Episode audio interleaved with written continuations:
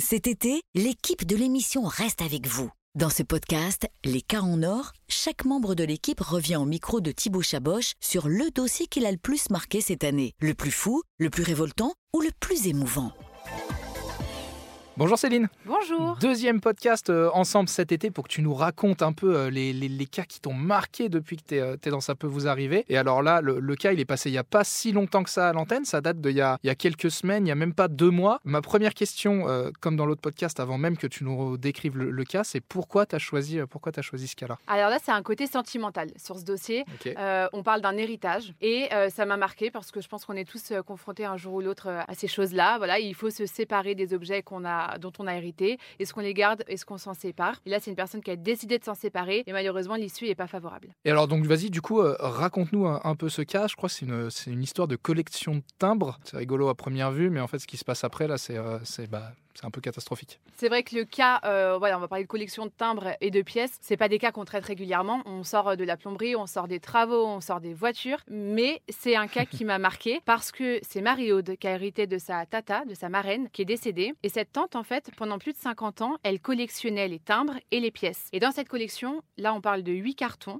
de timbres et de deux cartons de pièces. C'est énorme. Ouais. Enfin, il faut voir les albums qu'il y a parce qu'elle nous avait envoyé des vidéos de, des albums. Je ne saurais pas quantifier le nombre de timbres, mais on parle de milliers de timbres. Et dans les pièces, il y avait des louis d'or, donc qui valent extrêmement cher euh, à l'heure actuelle. Et donc, euh, Mario se retrouve avec euh, cette dizaine de collections, cette dizaine de cartons à ne pas savoir quoi en faire. Et elle décide de les donner, de les vendre afin de s'en séparer parce qu'elle n'a pas la place de garder tout ça. Mais c'est toujours un peu moyen de se faire aussi un petit peu d'argent. Oui, exactement. Et alors, elle, euh, elle décide euh, de s'en séparer et de les donner à un collectionneur qu'elle trouve dans sa région. Le monsieur ouvre les cartons, il est ravi et il lui dit Je vous donne 1200 euros. Mais je vais pas vous les donner tout de suite, je vous les donne par la suite. Je vais d'abord mettre vos objets en vitrine dans mon magasin et puis dès que je commencerai à vendre au fur et à mesure, je vous donnerai l'argent. Il avait fait une estimation, euh, ce- ce- cette personne avait fait une estimation un peu de, de tous les albums de timbres, etc., pour arriver à cette somme de 1200 euros. Oui, alors en fait, il y a, il y a- sur les timbres, il a fait ça globalement, euh, nombre de cartons, nombre de trains, de timbres, nombre de collections. Par contre, pour les pièces, il y le cours du louis d'or qui évolue euh, tous les ans. Donc un louis d'or égale tant d'euros. Donc il s'est basé sur 1200 euros. Et d'ailleurs, quand on fait l'estimation, elle est un peu en deçà de ce qu'elle aurait dû être. D'accord. Mais euh, à l'époque, Marie-Aude, euh, oui, il y a une question financière derrière, mais elle voulait Oui, vraiment. C'est voilà. surtout aussi pour s'en débarrasser, parce que ça prend de la place. Exactement. Et donc, elle a accepté 1200 euros. Mais là, attention, il n'y a eu aucun écrit dans ce dossier. Ah. C'est-à-dire que Marie-Aude vient vers nous en nous disant J'ai donné mes timbres, j'ai donné la collection, je dois euh, récupérer 1200 euros, mais j'ai pas d'écrit. Il n'y a eu qu'un accord verbal de la part de, de Voilà.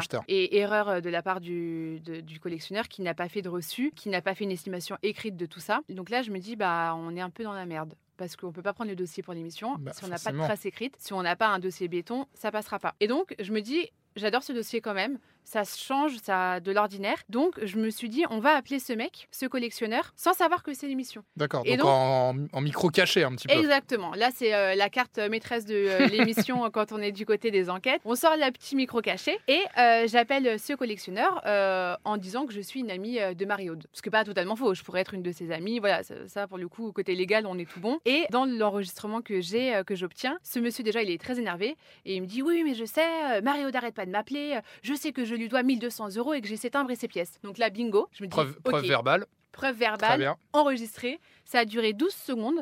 En 12 secondes, le collectionneur me dit ce que j'ai besoin d'entendre pour que le dossier soit béton. Donc ça, c'était la pièce maîtresse euh, du dossier qu'on a d'ailleurs écouté plusieurs fois à l'antenne. Sauf que justement, à l'antenne, ça n'a pas été si simple que ça. Et à l'heure actuelle, le dossier n'est pas résolu parce que c'est des promesses en l'air. Ça fait plus d'un an, ça fait un an et demi maintenant que la collection a été remise à ce vendeur. Ça fait un an et demi qu'il n'a pas donné un centime d'euro. Et on sait qu'il a revendu certaines pièces à droite à gauche. Et parce qu'il faut l'expliquer, toi, quand tu passes ton, ton coup de fil en, en- en micro caché, ça c'est avant que le cas soit Ah, présenté à l'antenne dans l'émission avec Julien et toute son équipe. Oui. Euh, c'est toi qui fais ton travail de recherche euh, avant pour justement arriver dans l'émission euh, blindée. Et alors, Exactement. quand, quand vous l'appelez le- le- l'acheteur à l'antenne, qu'est-ce qu'il vous, qu'est-ce vous répond? Alors, c'est une personne assez âgée qui nous dit euh, Je vous entends pas, j'ai un appareil auditif, vous parlez trop vite, vous rigolez, parce qu'évidemment, on est 10 dans le studio. Alors qu'au téléphone, il t'entendait très bien. il m'avait dit quand même que je parlais trop vite et que. mais ça dépend de quel sujet, en fait. hein, si on lui pose des questions euh, sur, ses, sur son magasin, il nous entend bien.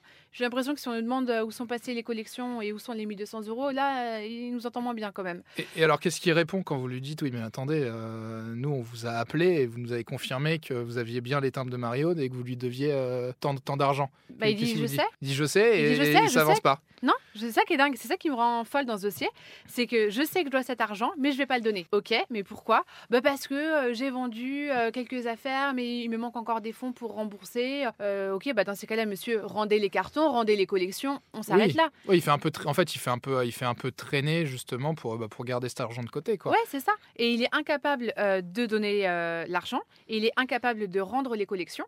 Parce que ça aurait pu être une solution éventuellement. Le problème, c'est qu'il a disséminé un petit peu partout les objets dans la boutique. Il sait plus. Ah d'accord. Il sait plus où sont les timbres exactement parce qu'il a ouvert les cartons, il a ouvert les albums, etc. Donc là, en fait, il est dans l'incapacité et de payer et de redonner les objets euh, à Marie-Aude. Et alors, est-ce qu'il n'a pas été possible de mettre en place un échéancier, mine de rien? Parce qu'on sait que donner 1200 euros, forcément, tout le monde ne peut pas forcément. Mais enfin, quoique, quand on, a, quand on reçoit les 1200 euros, on peut très bien aussi, euh, Oui. très bien aussi les rendre assez facilement. Oui, Mais, puis d'ailleurs, il a peut-être eu plus. hein. Oui, voilà. On sait même dit, pas euh, combien il s'est fait sur euh, ses cartons On au final, hein, sur cette collection. Euh, bah, l'échéan- L'échéancier, on a tenté de lui en parler, mais il nous a dit Vous inquiétez pas, euh, je donnerai tout euh, vendredi. Alors, le certain vendredi, bah, on s'est dit Super, ça va venir. Sauf que le lundi qui a suivi, on s'est rendu compte qu'il n'y avait rien chez Marie-Aude, elle a rien reçu. Donc, euh, oui, c'est ouf. Je sais pas jusque combien de temps ça va nous durer. C'est un cas qu'on reprendra euh, à la rentrée euh, de septembre parce qu'on lâchera pas les affaires. Donc, d'un petit cas, parce que 1200 euros, parfois, on fait des cas qu'en valent Oui, euh, bien sûr. euh, 100 000 de plus. Mais c'est ce type de dossier où on se dit, mais c'est dingue. Voilà, on a pris le dossier parce que ça sortait un peu de l'ordinaire. Au final, on tombe sur quelqu'un qui est de mauvaise foi.